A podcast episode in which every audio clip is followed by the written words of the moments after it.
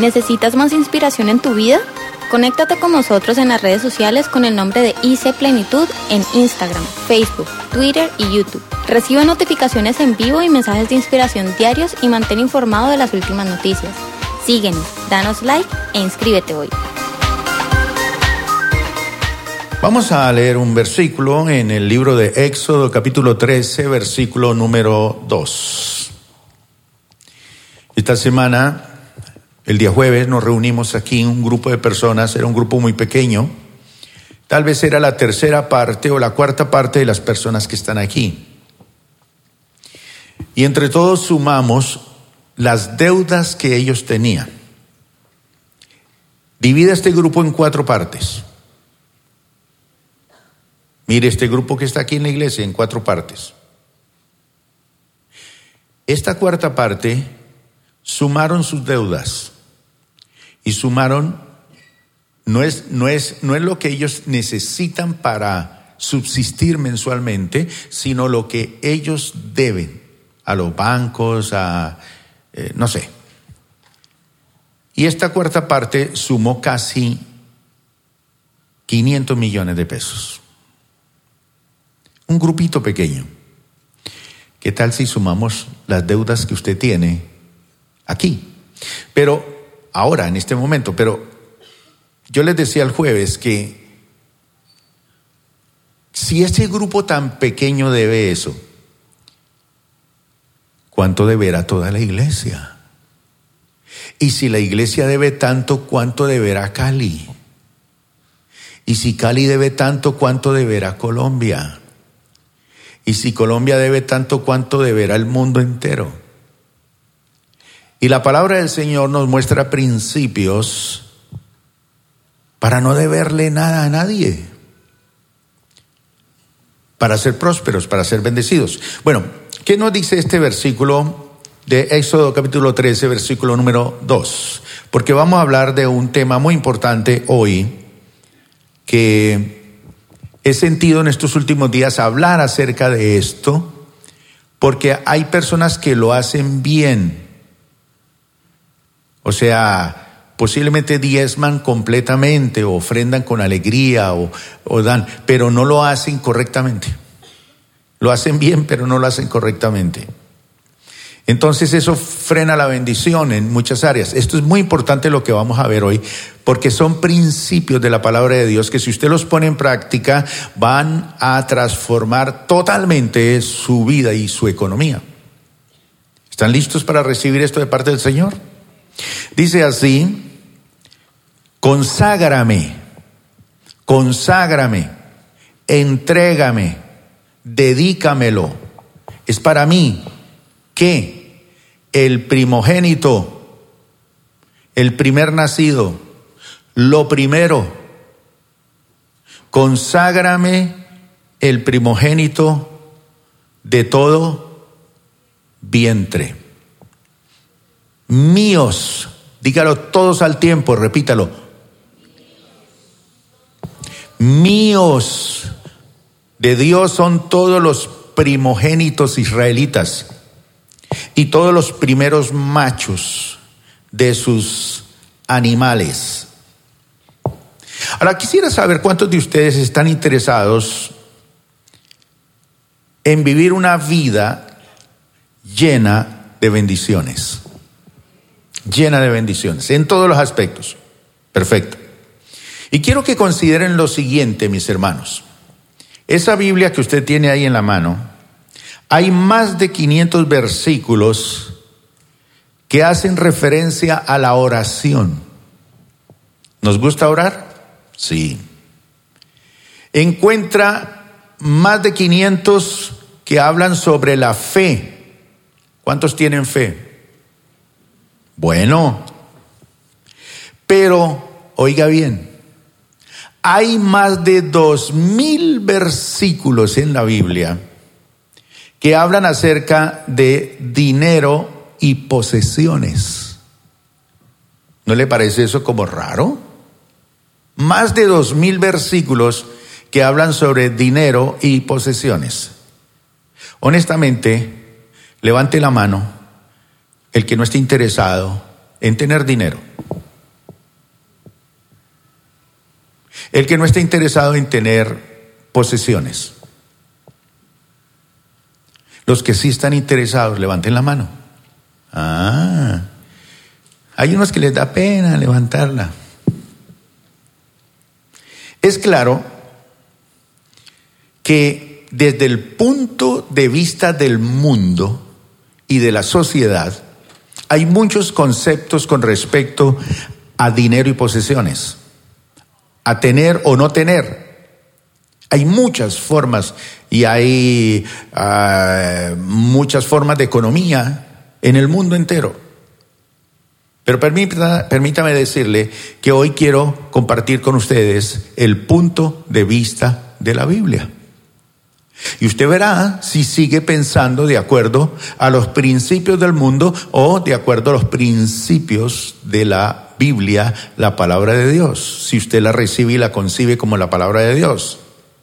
Entonces, desde el punto de vista de la Biblia, cada uno de nosotros debemos entender el dinero. Entender el dinero. ¿Usted lo entiende? Piense usted en lo que le ha costado entender a su esposa o a su esposo. ¿Duro? ¿Difícil? Pues el dinero también hay que entenderlo. Y también hay que saber cómo manejarlo. Y fíjese que muchas veces nos enseñan en la vida a muchas cosas menos a manejarlo. Desde las escuelas, desde chiquitos, deberían de enseñarle a los niños cómo entender y manejar el dinero. Eso es bien interesante, porque es parte fundamental de la economía. Ahora, ¿por qué esto es importante? Porque el dinero es una prueba que Dios nos pone por delante. El dinero es una prueba que Dios nos pone por delante. Y tarde o temprano lo va a probar a usted o a usted. O ya lo está probando. O ya ha perdido la prueba más de 100 veces o mil veces. Cuando ha sido probado en esta área, usted ha fracasado. Pero es que la forma, oiga bien esto, la forma en que usted maneja el dinero, esa forma como usted lo maneja revela mucho acerca de tres cosas.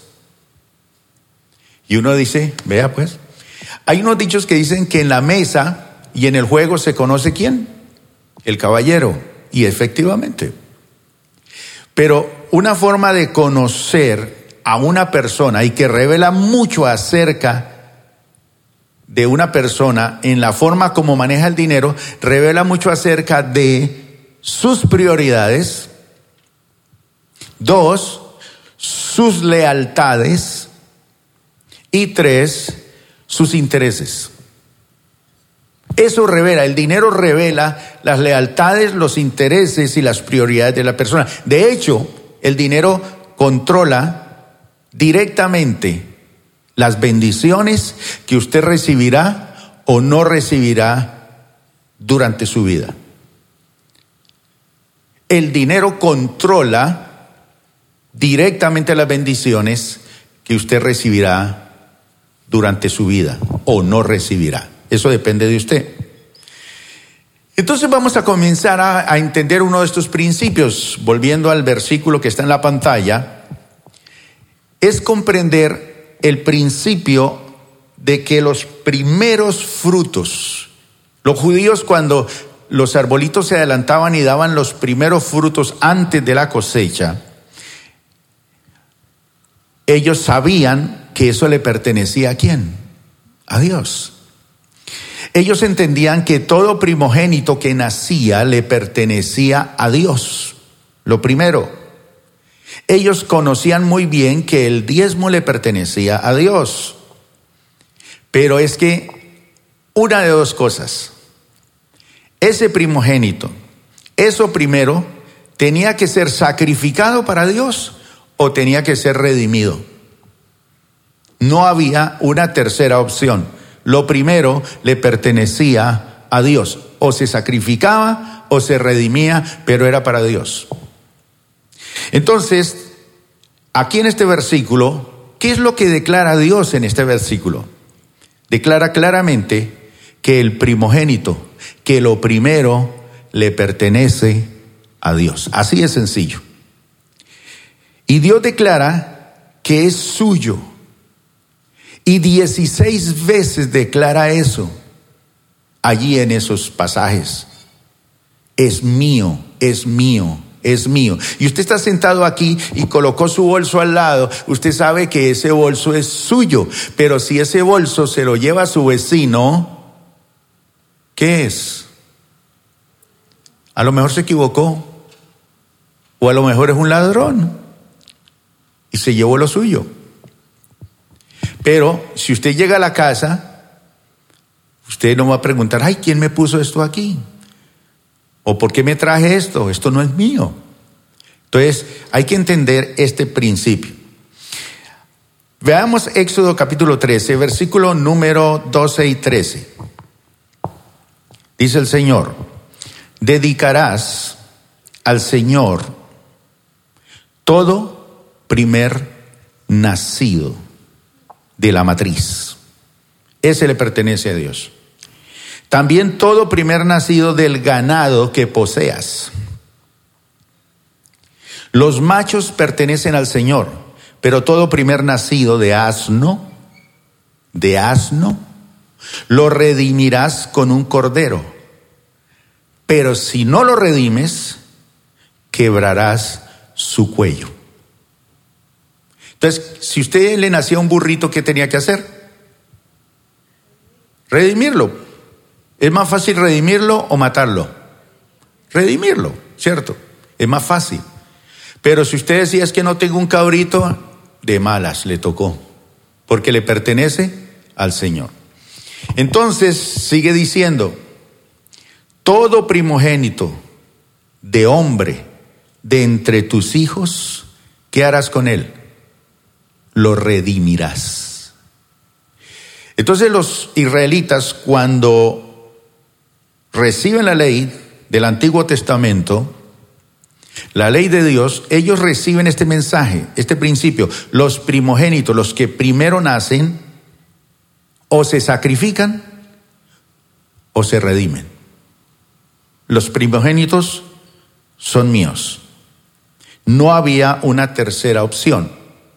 Entonces, cada vez que los animales de su ganado tenían una primera cría, tenían que sacrificar esa primera cría o si esa primera cría se designaba como un animal impuro, porque en el Antiguo Testamento habían animales puros e impuros, pero los animales impuros se podían redimir, no necesariamente quebrarles el cuello, se podían redimir. Entonces, si usted tenía un animal impuro y quería redimirlo, ¿qué tenía que hacer? Tenía que sacrificar un cordero limpio para redimir. Entonces, en este caso del asno, cuando usted le nacía el asno, tenía el asno, pues usted redimía el asnito porque era su, su carrito de ese entonces. Le iba a ser muy útil. Entonces tenía que redimirlo. Y para redimirlo, tocaba sacrificar un cordero sin mancha, completo. No podía usted buscar uno, busquemos uno cojo, uno que le falte un ojo uno que esté sarnoso, no, completo, sin mancha, intachable. Y tenía que sacrificarlo. Resumiendo entonces, el primogénito que nacía puro, que era puro, tenía que sacrificarlo. Y el impuro tenía que ser redimido. Entonces, era un principio que los israelitas tenían. De ahí que viene un concepto muy importante y vamos a ver San Juan capítulo 1, versículo 29 y 30.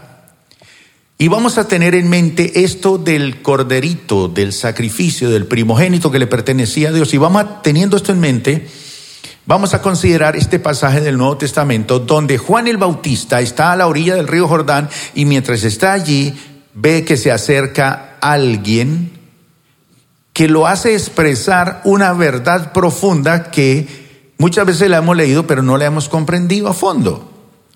Juan el Bautista se encuentra con Jesús a la orilla del río Jordán y él cuando lo ve exclama esto.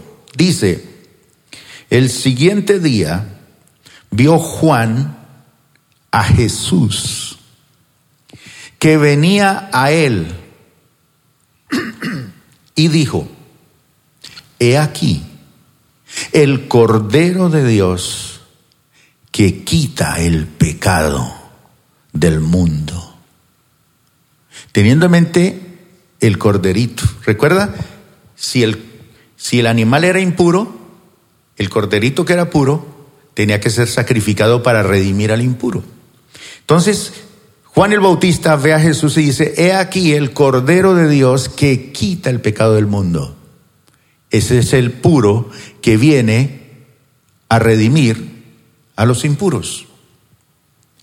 Y dice él esto, es, este es de quien yo dije, ¿y qué era lo que él decía Juan? Después de mí viene un varón, el cual es antes de mí, porque era primero. No olvide eso. Él era primero que yo. Ahora piense en ese principio del primogénito en el libro del Éxodo. ¿Puede ver usted ese paralelismo entre ese corderito y Jesús el Hijo de Dios? ¿Puede comprender usted cómo Jesucristo es el primogénito de Dios que nace puro, es el cordero puro y sin mancha que va a quitar el pecado del mundo. Y todos nosotros, los que estamos aquí, ¿cómo nacimos? ¿Puros o impuros? Impuros. Entonces, ¿qué tocaba hacer con el impuro? O redimirlo o quebrarle el cuello. ¿Cuál era nuestro destino? La paga del pecado es muerte. Entonces, ¿qué hizo Dios para redimirnos? Mandó al Cordero puro para morir por los impuros. Y esa es la razón que nos convoca a nosotros a adorar a Dios, a hacer de Él el único y el primero de nuestra vida. Entonces cuando Jesús nos redimió con su sacrificio en la cruz como cordero, la Biblia nos dice que Él nos compró para Dios. Redimir es pagar un precio por nuestra vida. Fue al mercado y nos compró porque íbamos a la muerte y pagó un precio su propia vida. Fue literalmente una ofrenda de los primeros frutos. En sentido literal, Él fue el diezmo de Dios, el primogénito, el primero, el dado por primero, ¿para qué? Para que nosotros fuéramos En otras palabras, Dios en fe dio su diezmo a Jesús y lo dio antes que nosotros creyéramos. No nos lo dio porque creímos. Lo dio antes de que nosotros creyéramos. Romanos capítulo 5, versículo 8 al 11 dice así. Mas Dios muestra su amor para con nosotros en que siendo aún pecadores, Cristo murió por nosotros. Pues mucho más, estando ya justificados en su sangre, por él seremos salvos de la ira. Porque si siendo enemigos fuimos reconciliados con Dios por la muerte de su Hijo, mucho más, estando reconciliados, seremos salvos por su vida. Y no solo esto, sino que también nos gloriamos en Dios por el Señor nuestro Jesucristo, por quien hemos recibido ahora la reconciliación. Por eso Pablo dijo, si Dios no se guardó, no se guardó, no se guardó, no se guardó para sí a su propio Hijo, sino que lo entregó. Este es el principio de Dios, no se lo guardó, sino que lo entregó por todos nosotros, dice, ¿no nos dará también todo lo demás? Si Él nos entregó lo mejor como primicia para nosotros, ¿no nos dará todo lo demás? ¿Sabe qué es todo lo demás? Todo eso que usted necesita o todo eso que usted sabe que está mal y que hay que arreglarlo. Todo eso, pero el Señor nos dio a nosotros primero. Es decir, que Dios nos entregó su diezmo por fe. Ni siquiera sabía si íbamos a responder o no, pero lo hizo. Ese es el principio de la fe. Dios entregó a Jesús en fe. Romanos capítulo 8, versículo 29, dice así. A los que antes conoció, también los predestinó para que fueran hechos conforme a la imagen de su Hijo para que Él sea el primogénito entre muchos hermanos. ¿Qué pasa si Jesús, si Dios no nos entrega su diezmo? No habrían hermanos. Y cuando Él entrega su diezmo, que es su hijo, consiguió hermanos. Cuando yo doy mi diezmo, encuentro hermanos de ese diezmo. No sé si lo entiende. Entonces Dios no esperó a ver si primero cambiaríamos o si nos arrepentíamos con el fin de que fuéramos dignos. Dios nos conocía desde el principio. Esta gente no. Pero Él dijo, primero lo primero. Puede que físicamente estos no, y a lo mejor usted es de esos que tiene una mirada espiritual que le dice que usted no, que usted no nació para tener, para prosperar, para ser generoso, para salir adelante, para vivir sin deudas, para ser una persona que ayuda a la obra de Dios. Pero Dios dice, sí, yo invierto en él, primero lo primero, voy a dar mi hijo en fe. Y cuando alguien recibe al hijo, cambia su vida entra en la dimensión, porque dice que nosotros fuimos escogidos para qué? Para ser hechos conforme a la imagen de su Hijo. Entonces cuando el Padre da su Hijo, Él se podía haber quedado con Él nomás, porque Él no tiene sino a Jesús como su propio Hijo. Pero cuando Él dio su Hijo, usted y yo nos volvimos también hijos. Ese es el principio de Dios que nos enseña en las escrituras. Él en fe da su hijo y en fe recupera. Por eso dice, su generación, ¿quién la contará? Es incontable. Porque cuando uno da lo primero a Dios, es incontable las bendiciones que Dios trae para nosotros. Eso es impresionante. Veamos a ver eh, otro aspecto. Recuerden ustedes los israelitas allá en Egipto. Vamos a pensar en Egipto y los primogénitos. Recuerdan ustedes que el último día, la última plaga fue la de los primogénitos. ¿Qué hizo Dios? Le dice a Moisés, bueno, organice a todos los israelitas, esta noche van a hacer lo siguiente. Les dio instrucciones acerca de un cordero. Tenían que sacrificarlo y comerlo entre las familias. Y si la familia era pequeña, se tenían que reunir dos o tres familias para comerlo, para que no se desperdiciara nada. Pero si la familia era grande, era un cordero para todo y se lo comían. Pero la sangre tenían que untarla en los dinteles de la puerta.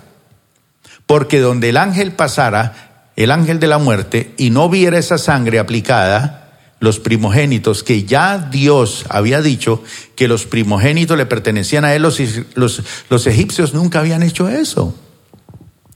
Entonces, la pregunta es, esa noche, ¿por qué los primogénitos de Israel no murieron?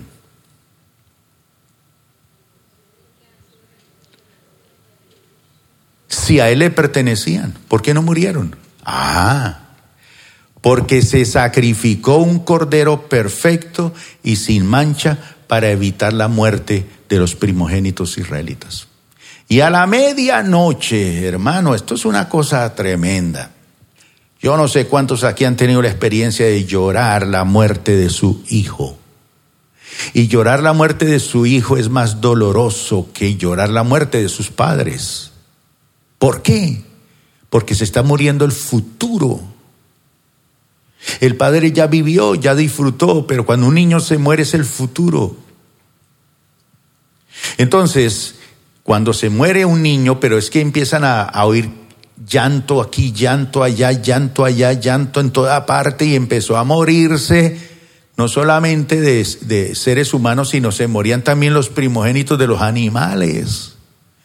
Entonces, si ya tenía un burro bien chévere, de pura casta, bien musculoso, un caballo, y era el primogénito, pues se murió anoche, porque no estaba redimido. Veamos lo que dice Éxodo 13, 12, del 3 al 5. Hablad a toda la congregación de Israel y decid, el día 10 de este mes tomará cada uno un cordero, según las familias de los padres, un cordero por familia.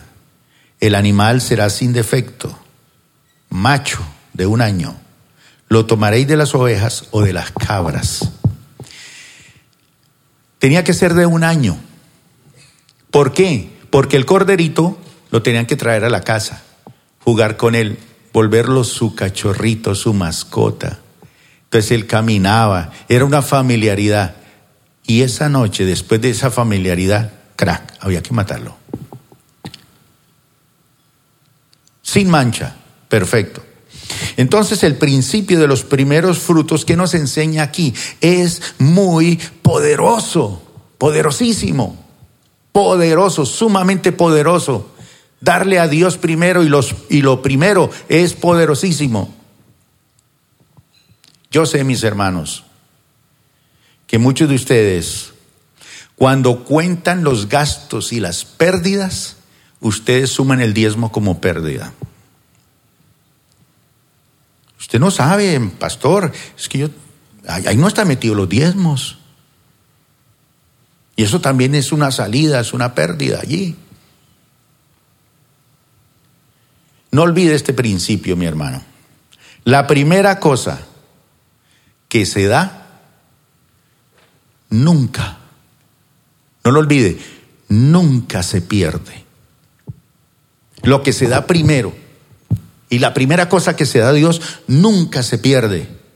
Y cada primera cosa que le pertenece a Dios y no se da, siempre se pierde. Son dos absolutos. Siempre se pierde. Pero lo que se da a Dios nunca se pierde. ¿A quién de ustedes ha perdido plata alguna vez en la vida? No digo allá en el casino, sino que se le cayó en el bolsillo. Perdí, eso sí que duele. No, no le puede uno pelear con nadie o de un billete equivocado de gran valor. Lo primero que se da nunca se pierde y la primera cosa que no se da siempre se pierde. Pero el primogénito tiene una facultad, redime el resto. Y cuando se pierde lo primero, se pierde el resto. Hay gente que paga seguros para todo y no es malo, es bueno. Pero usted no asegura el resto. Cuando usted no le da a Dios primero, no asegura el resto, no lo redime. Así que lo que damos a Dios no lo perdemos porque Él siempre lo redime para nosotros. Claro que sí. Pero si se lo negamos, lo perderemos. Jesús hizo eco de esto. Veamos lo que dice Mateo 16, 25. Porque todo el que quiera salvar su vida,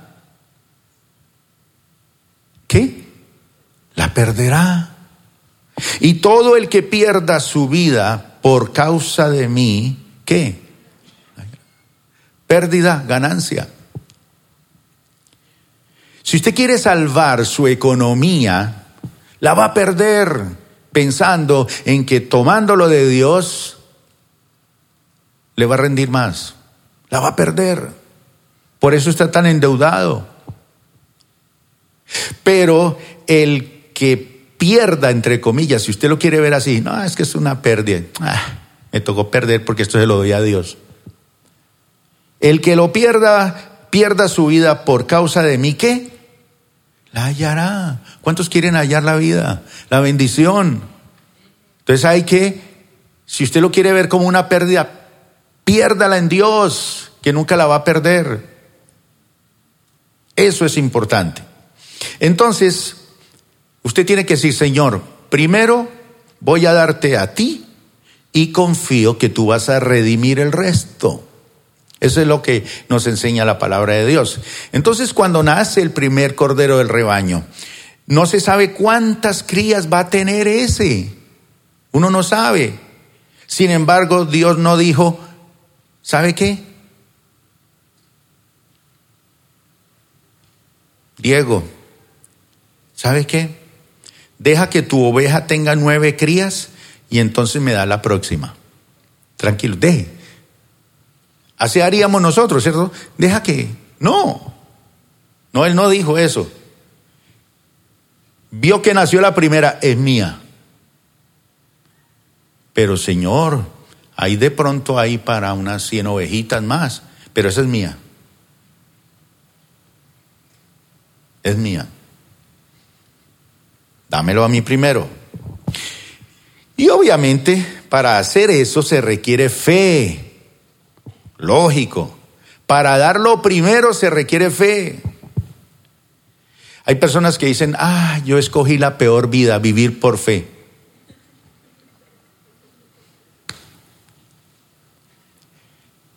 La mejor vida es vivir por fe.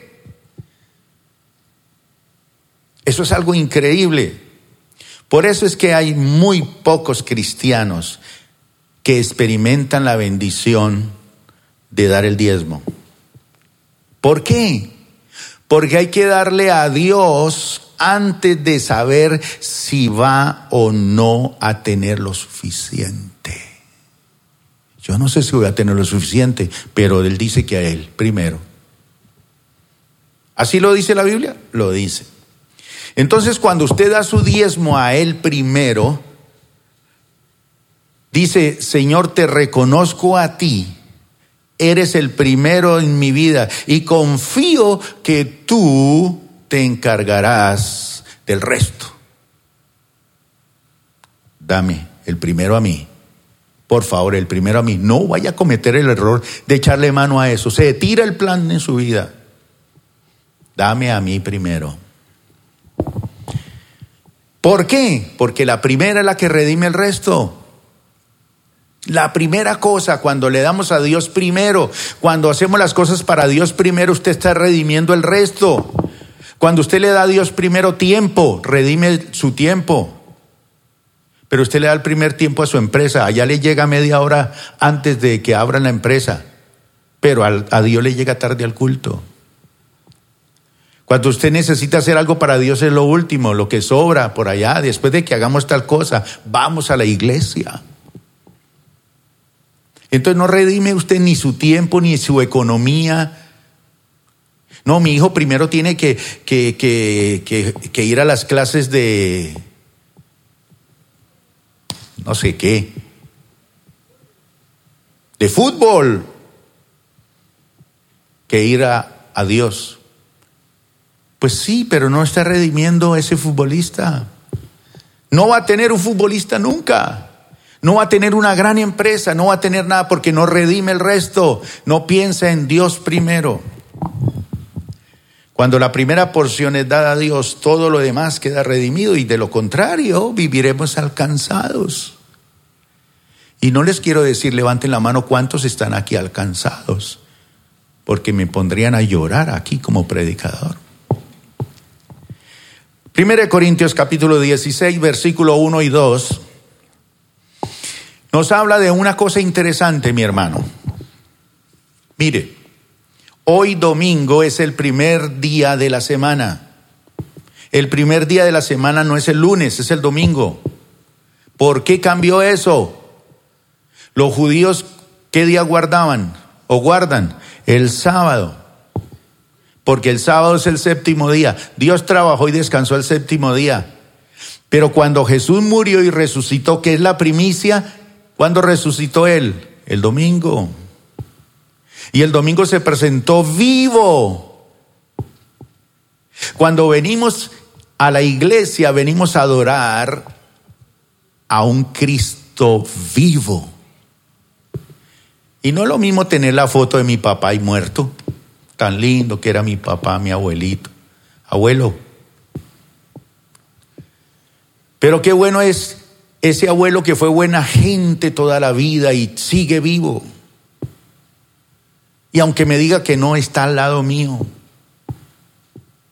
eso es lo que nos convoca a nosotros el día domingo. Mire lo que dice aquí. En cuanto a la ofrenda para los santos, Haced vosotros, 1 Corintios 16, 1 y 2, haced vosotros, vuelvo y repito, en cuanto a la ofrenda para los santos, haced vosotros también de la manera que ordené en las iglesias de Galacia.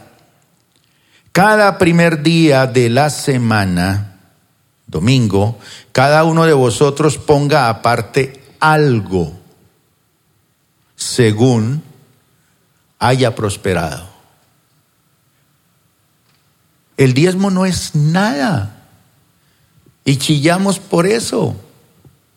Si usted ha prosperado, mi hermano, con base en la prosperidad que fue esa semana, separe algo para el Señor. Guardándolo para que cuando yo llegue no se recojan entonces ofrendas. ¿Qué nos enseña este versículo? Dice, primer día.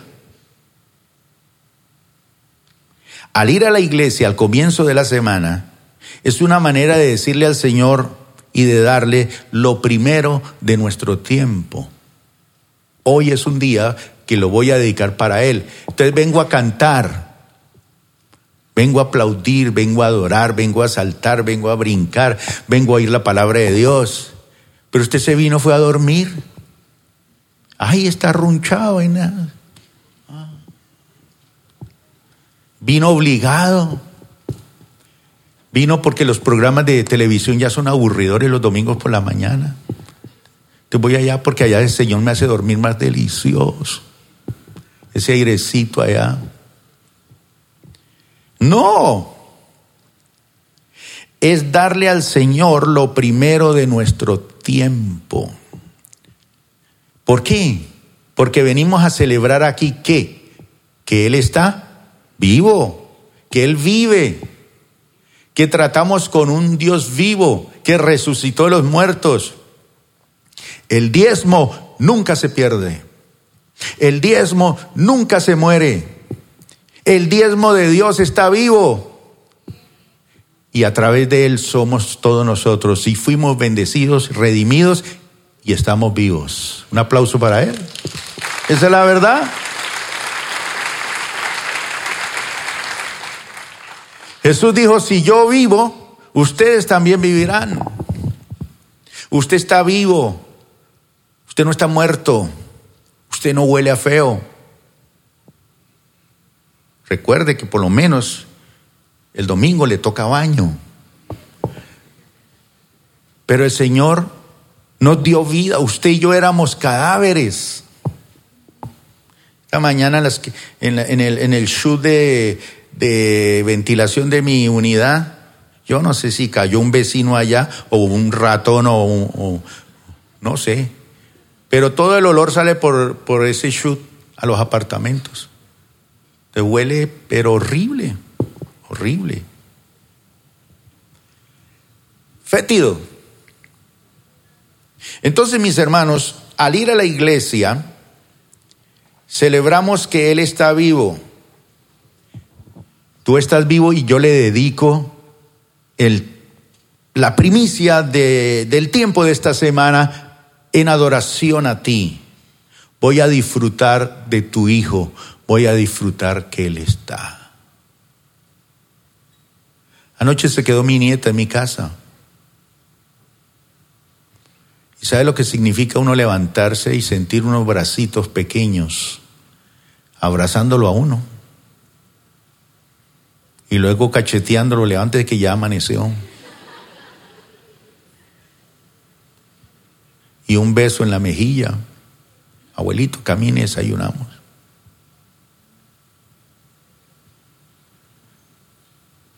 Pero muchos tenemos es un cadáver en la casa. Ese hijo se levanta y ni siquiera saluda. El marido tampoco. La mujer tampoco. El único que le mueve la cola es el perro. Todos son muertos y huelen a feo en esa casa. Porque no han redimido con la vida sus finanzas, no han redimido con la vida su hogar, no han redimido su vida con Cristo. Cristo es resurrección, es vida. Con Él no hay nada que huela mal. Si todo está acabado, si todo está perdido, si todo estaba mal, si su vida pasada fue un desastre, aun siendo pecadores, Cristo envió a su Hijo y lo recibimos y con Él todas las cosas son diferentes, mi hermano. Disfrutemos la vida cristiana. Eso es. Bueno, en Éxodo capítulo 23, versículo 19 nos dice que hay que hacer algo aquí. Cuando recojas tus cosechas, dice, cuando recojan tus cosechas, recojas tus cosechas, lleva a la casa del Señor tu Dios lo mejor de la primera cosecha. No cocines a un cabrito en la leche de su madre.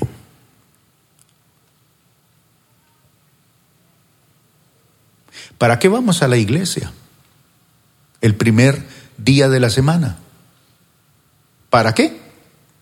Para llevar a la casa del Señor lo que hemos recogido de nuestras cosechas. No dice llevarás al viejito pobre de la esquina. No dice que llevarás tu diezmo a la abuelita que está al otro lado de la ciudad. ¿A dónde lo llevarás? ¿A dónde? ¿A dónde? ¿Está aquí o no está aquí? No lo veo. Ah, sí. Llevarás a la casa ¿Tiene la dirección correcta o no? ¿Dónde la casa del Señor? Cali hay muchas casas del Señor. Donde tú estás siendo alimentado.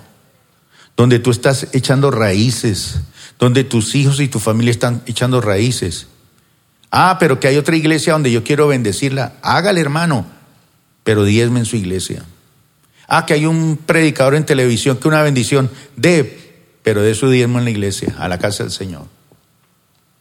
Llevarás a la casa del Señor, lleva a la casa del Señor lo mejor, oiga bien, lo mejor, porque yo tengo 100 cabritos, 100, 100 ovejitas y me da 100 cabritos, todos son primeros, abrieron vientre. Pero de esos 100 busco cuál? El mejor. Seguro que usted dio el billete más viejo en ese sobre para el Señor. Lógico, usted dice la plata todas iguales. Eso. Ah, ah, ah, ah, ah, un momentico. Con Dios no es de yo a, de tú a tú. Es de yo a tú. Hasta todo eso son cosas sencillas. ¿Cómo preparo mi diezmo para Él? Son cosas muy...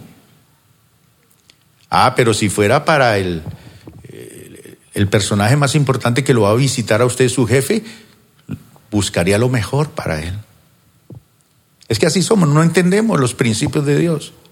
Y dice, llevarás a la casa del Señor tu Dios lo mejor de la primera cosecha. Y luego le dice, no cocerás ningún cabrito en la leche de su madre.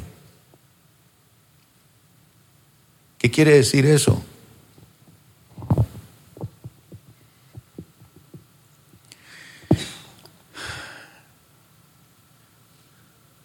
No mate la mamá. No mate la bendición. No mate la gallina de los huevos de oro. No mates lo que está, lo que Dios necesita redimir.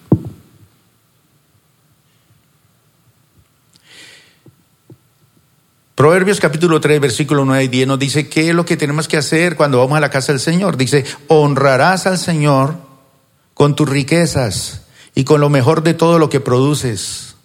Entonces Él llenará tus graneros y tus tinajas se desbordarán de qué? Honra al Señor, honra al Señor con tus riquezas. Tus riquezas son tuyas. Pero el Señor dice, honrala, honra, honra al Señor. Pero dice, honralo con lo que? Con lo mejor de todo lo que produces. Cuando usted va al supermercado y compra tomates, las esposas recién comenzando llevan unos tomates hermosos a la casa, pero pichos podridos por dentro. Ay, yo vi que eran bonitos. No sabe la pobre hacer mercado todavía. Te va aprendiendo que ahí le ponen de todo y puede venir un tomate malo. Pero tiene que aprender a escoger. Entonces usted tiene que escoger lo mejor. Y si usted no escoge lo mejor, pues se está autoengañando.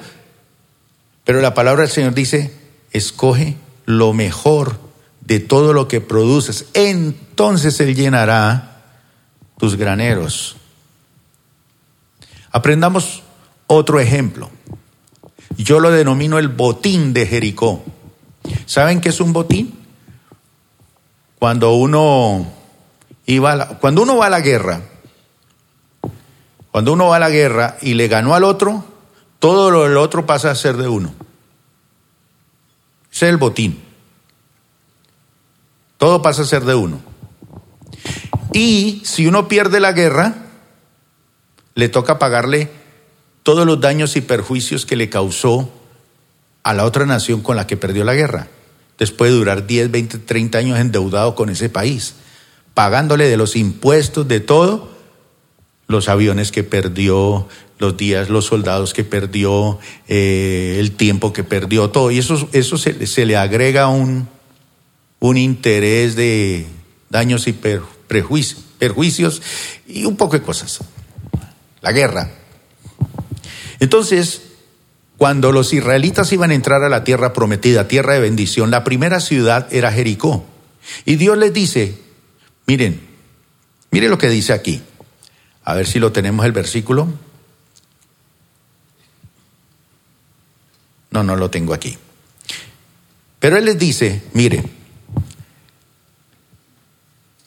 el botín, todo es para mí, para la casa del Señor. El primero, la primera ciudad, para mí. Y él les dice claramente, recuerden, eso me pertenece a mí. Ahora, ¿por qué Dios ordenó que el oro y la plata debían de darlo a la casa de Dios? porque Jericó era la primera ciudad que, ellos iban a conquistar. Cuando usted logra una ganancia en su negocio, en su empresa, es una batalla, es una guerra, porque el enemigo quiere frenar sus finanzas, quiere frenar su economía con envidia, con ataques, con brujería. Pero el Señor dice, ojo, lo primero la primera ciudad que ustedes van a conquistar son los primeros frutos, eso es para mí. Y entonces el resto de lo que van a tener es para ustedes. Traigan todo el oro y la plata de Jericó a mi casa y ustedes pueden tener el resto. Entonces hubo un hombre inteligente llamado Acán que tomó para él el botín y cuando lo toma para él, lo que le pertenece a Dios, maldice los esfuerzos de su familia, maldice los esfuerzos de todo el pueblo. Dice allá, para que lo lea allá en Josué capítulo 7, ahí está esa historia, si usted le gusta leer la Biblia, Acán toma algo del botín para sí y empieza a ocasionar una maldición sobre Israel. Empezaron al otro día a ser derrotados, a estancarse y a sufrir vergüenza. Porque eso es lo que produce cuando uno toma lo de Dios, estancamiento, vergüenza, derrota. ¿Usted quiere ser derrotado en esa área de su vida? Entonces, cuando el botín fue entregado a Dios, estaba consagrado, estaba separado a Dios, ese es el principio para su casa.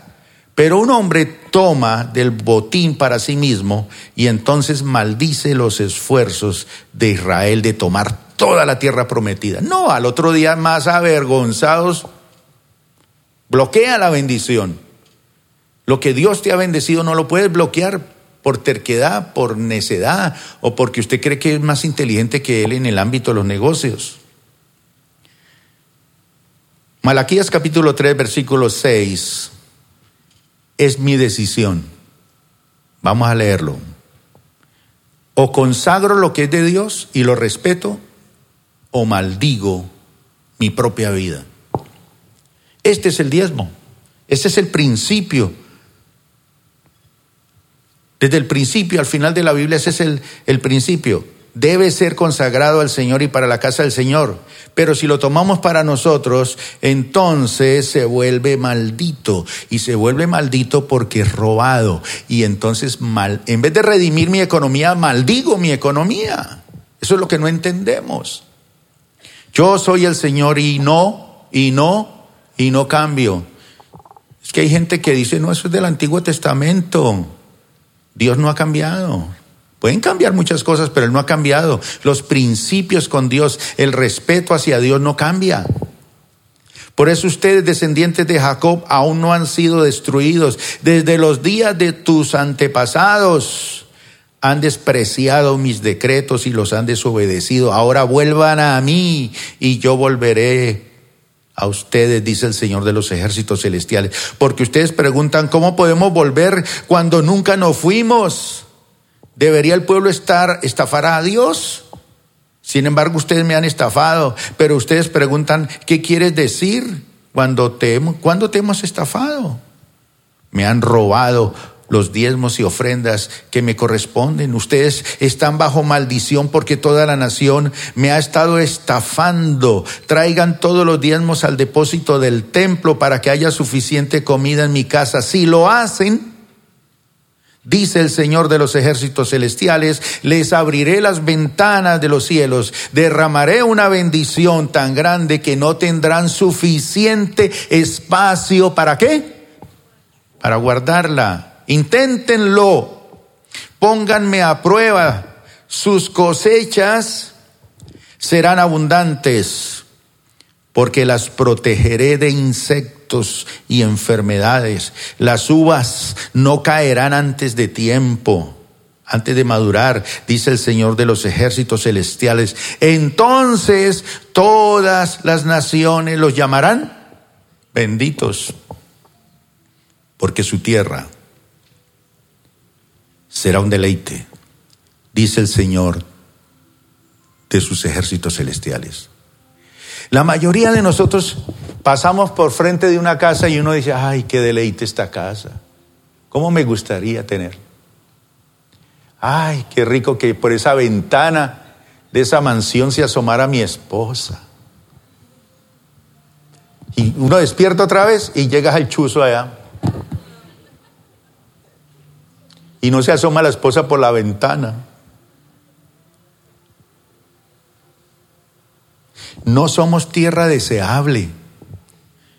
Ustedes no lo saben. Hay personas aquí que se pierden una bendición.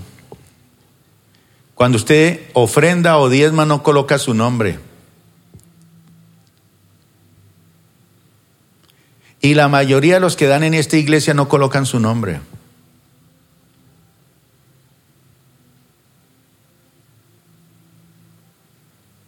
¿Y sabe qué hacemos nosotros? Yo personalmente, ¿sabe qué hago por ustedes? Uno por uno. A mí me pasan los datos de las personas que diezman y ofrendan. Y así de mil pesos, yo solito cojo ese nombre y lo pongo en la presencia de Dios. Yo me pongo a pensar, ¿y ese quién es? Mm, no sé. Hay otros que sí sé quiénes son, pero hay unos que no, pero está ahí, dio. Señor, ¿qué motivó a esta persona para dar este diezmo? Yo te pido, Señor, que lo bendigas, que lo prosperes, que rodees todo lo que corresponde a esta persona que dio un diezmo una ofrenda en la iglesia. ¿Qué lo motivó a hacerlo?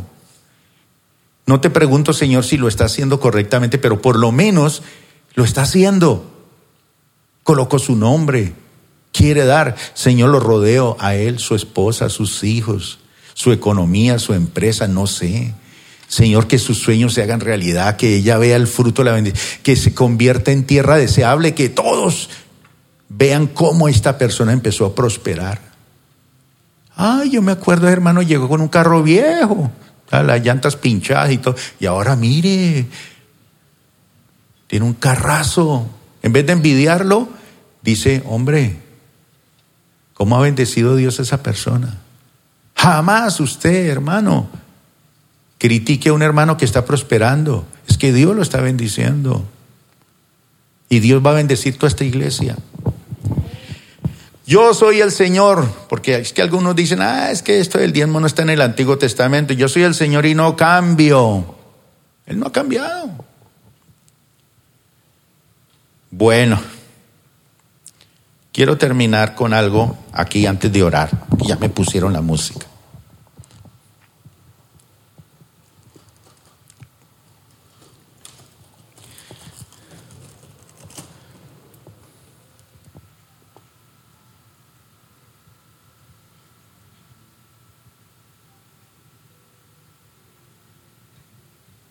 Póngalas en filita, que las vean allá, bien al filito.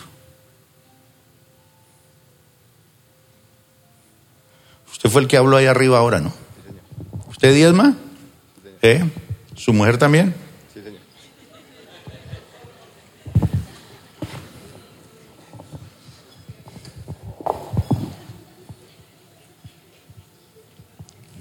Que la otra semana va a terminar con el resto, pero vean. Una, dos, 3, 4, 5, 6, 7, 8, 9, 10. De estas 10, ¿cuál es el diezmo? Una. Una de estas es el diezmo. El Señor dice, primero para mí, ¿Cuál es la primera? ¿Esta? ¿O esta? ¿O esta? ¿Cuál es la primera? La primera es la que yo levante. ¿Sabe qué hacemos nosotros? ¿Qué es lo primero que levantamos? Tengo que pagar el arriendo, el banco, el carro, el médico las vacaciones, colegio de los niños, celular, la luz.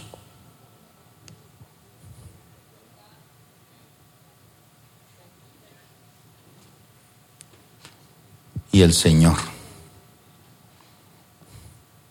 A veces el Señor no va ahí, pero bueno, lo metemos ahí. Son todos estos son nuestros gastos y nuestras responsabilidades. El primero es el primero que yo levanto. ¿Cuál debe ser el primero que debo levantar? El que le pertenece a Dios. Intocable. Porque cuando yo le doy a Dios, Él redime este resto. De pronto esta es la deuda del apartamento, de, una, de un apartamento y lo estoy pagando y ¿cuántos años para pagar esa deuda? ¿A cuánto le prestan a uno para un apartamento? 15 años. ¿Cuánto necesitan redimir esa cuota de ese apartamento para que no sean 15 años? ¿Ninguno está interesado en eso? Ah, bueno. ¿Para qué hablamos de esto?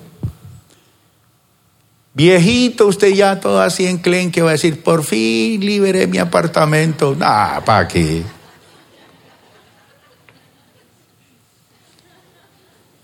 ¿Cómo, ¿Cómo va a liberar este apartamento? ¿Cómo va a liberar este carro? Con esto. El Señor dice, párese Diego, por favor.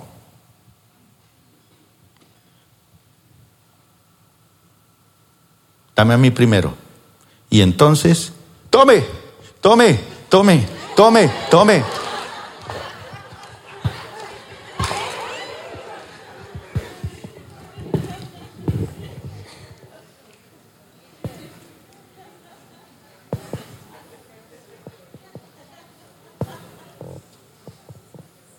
Diego, mire esos rostros. De ese 90% que le quedó a usted, va a regálele una naranja de esas a una persona. A una, póngase de pie, hermano, porque ahí sentadito así no llega la bendición. Busque a alguien. Busque a alguien ahí, que de pronto ni conoce. Póngase de pie, mi hermana. ¿La conoce a ella? No la. Venga aquí adelante. Sí. Es que no sabemos lo que es la redención de nuestra economía. ¿Cómo se sintió usted que le regalara esa naranja? A lo mejor usted llevo 10 años sin comerme una naranjita. ¿Cómo es que este hombre me dio una naranja? Y usted disfruta la naranja y dice, pero este hermano, qué chévere. Pero ella dice, yo no me voy a comer esa naranja lado. Busque a alguien y lado. Alguien que le llame la atención la cara.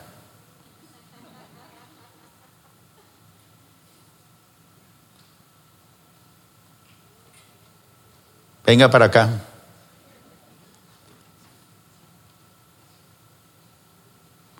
Cuando redimimos nuestra economía, mire lo que pasa.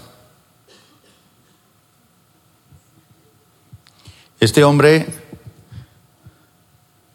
Dios le ha dado una bendición muy grande. Y un día cualquiera, dice, hubo una señora que me regaló una vez algo cuando yo más necesitaba. Y el Señor me ha bendecido y quiero, quiero hacer algo por ella. Usted decía el, el jueves que debía plata. ¿Cuánto debe usted?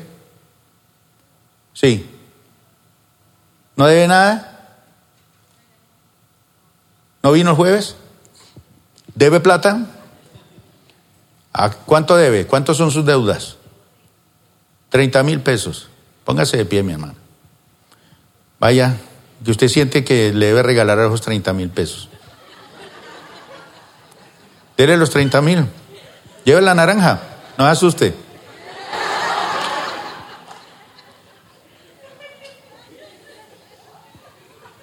Sintió darle los 30 mil pesos.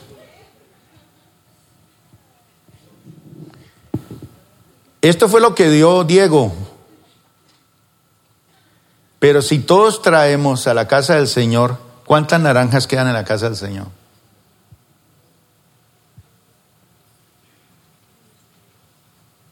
Entonces el Señor envía la bendición. ¿Cuántos quieren redimir su economía? Cuando usted levanta, cuando usted reciba sus ingresos, lo primero que va a tocar es lo de quién? Lo de Dios. Si usted lo hace de último, usted no está poniendo a Dios primero. Si usted quiere redimir su economía, entonces el Señor, usted le da una y el Señor le da, mire, Él no alcanzó a recoger ninguna. ¿Cuántos quieren bendiciones a esa velocidad? Dios quiere redimir tu economía, pero tienes que tener fe, porque es que hay que darle primero a Dios. Si yo no tengo fe, ¿qué hago? No, yo pago primero el colegio de mis hijos. No, yo primero me voy para la 14 a hacer mercado. No, yo primero me voy a... Claro. Y usted puede hacer lo que quiera con su dinero, porque es suyo. Pero usted no le dio a él primero. Dios debe ser primero. Ojo, nunca a Dios le gusta ser segundo. Mis respetos por Abel. Cuando Abel ofrendó a Dios, escogió lo mejor de sus primogénitos. Lo mejor de sus primogénitos, de lo que le pertenecía a Dios. Y por eso Dios vio con agrado esa ofrenda de Abel. Caín dice que pasado el tiempo trajo ahí unas tomates y unas lechugas y se las ofreció a Dios. Hay gente que da, pero da lechugas. Mejor dicho, da lichigo. Hermano, hay que darle a Dios lo primero, lo mejor, pero con fe. Pónganse de pie los que están endeudados. Así deba 30 mil pesos, pónganse de pie. Los que quieran cancelar esas deudas, póngale fe al Señor, póngale fe a las cosas de Dios, a la palabra. Y vamos a redimir nuestra economía. Gracias por acompañarnos el día de hoy. Nosotros creemos que Dios quiere hacer más cosas para ti y a través de ti, y nos encantaría saberlo. Si has sido impactado por este ministerio, compártelo a nuestro correo electrónico info.plenitud.org. Otra vez muchas gracias por acompañarnos y esperamos que este mensaje sea de bendición para ti.